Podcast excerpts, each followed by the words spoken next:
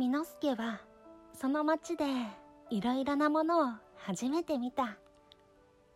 軒を並べて続いている大きい商店が第一、ミノスケには珍しかった。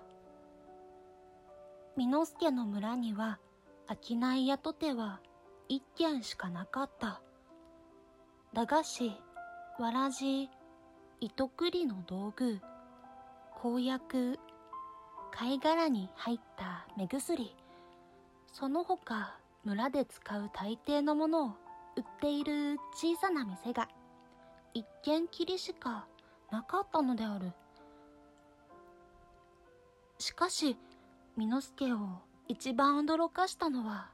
その大きな商店が一つ一つ灯している花のように明るいガラスのランプであった。ミノスケの村では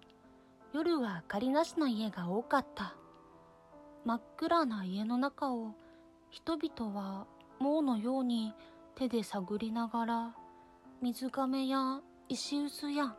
大黒柱を探り当てるのであった。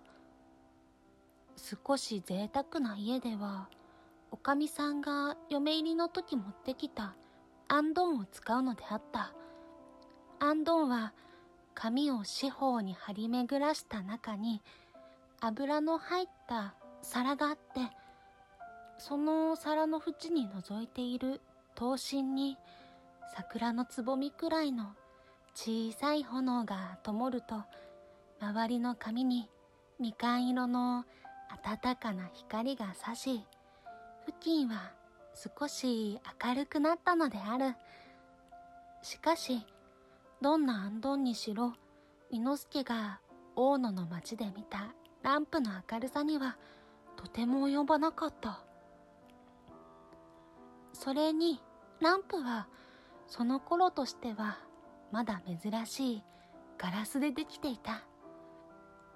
すすけたり破れたりしやすい紙でできているアンドンより、これだけでもミノスケにはいいもののように思われた。このランプのために、大野の町全体が竜宮城か何かのように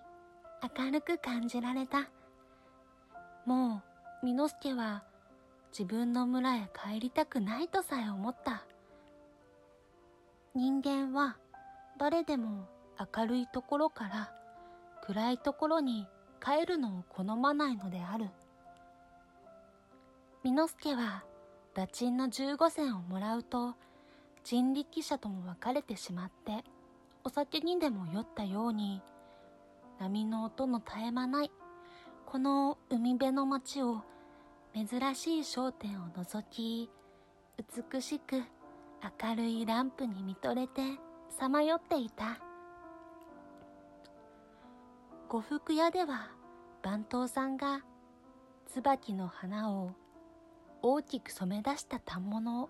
ランプの光の下に広げて客に見せていた国屋では小僧さんがランプの下で小豆の悪いのを一粒ずつ拾い出していた。また、ある家では女の子が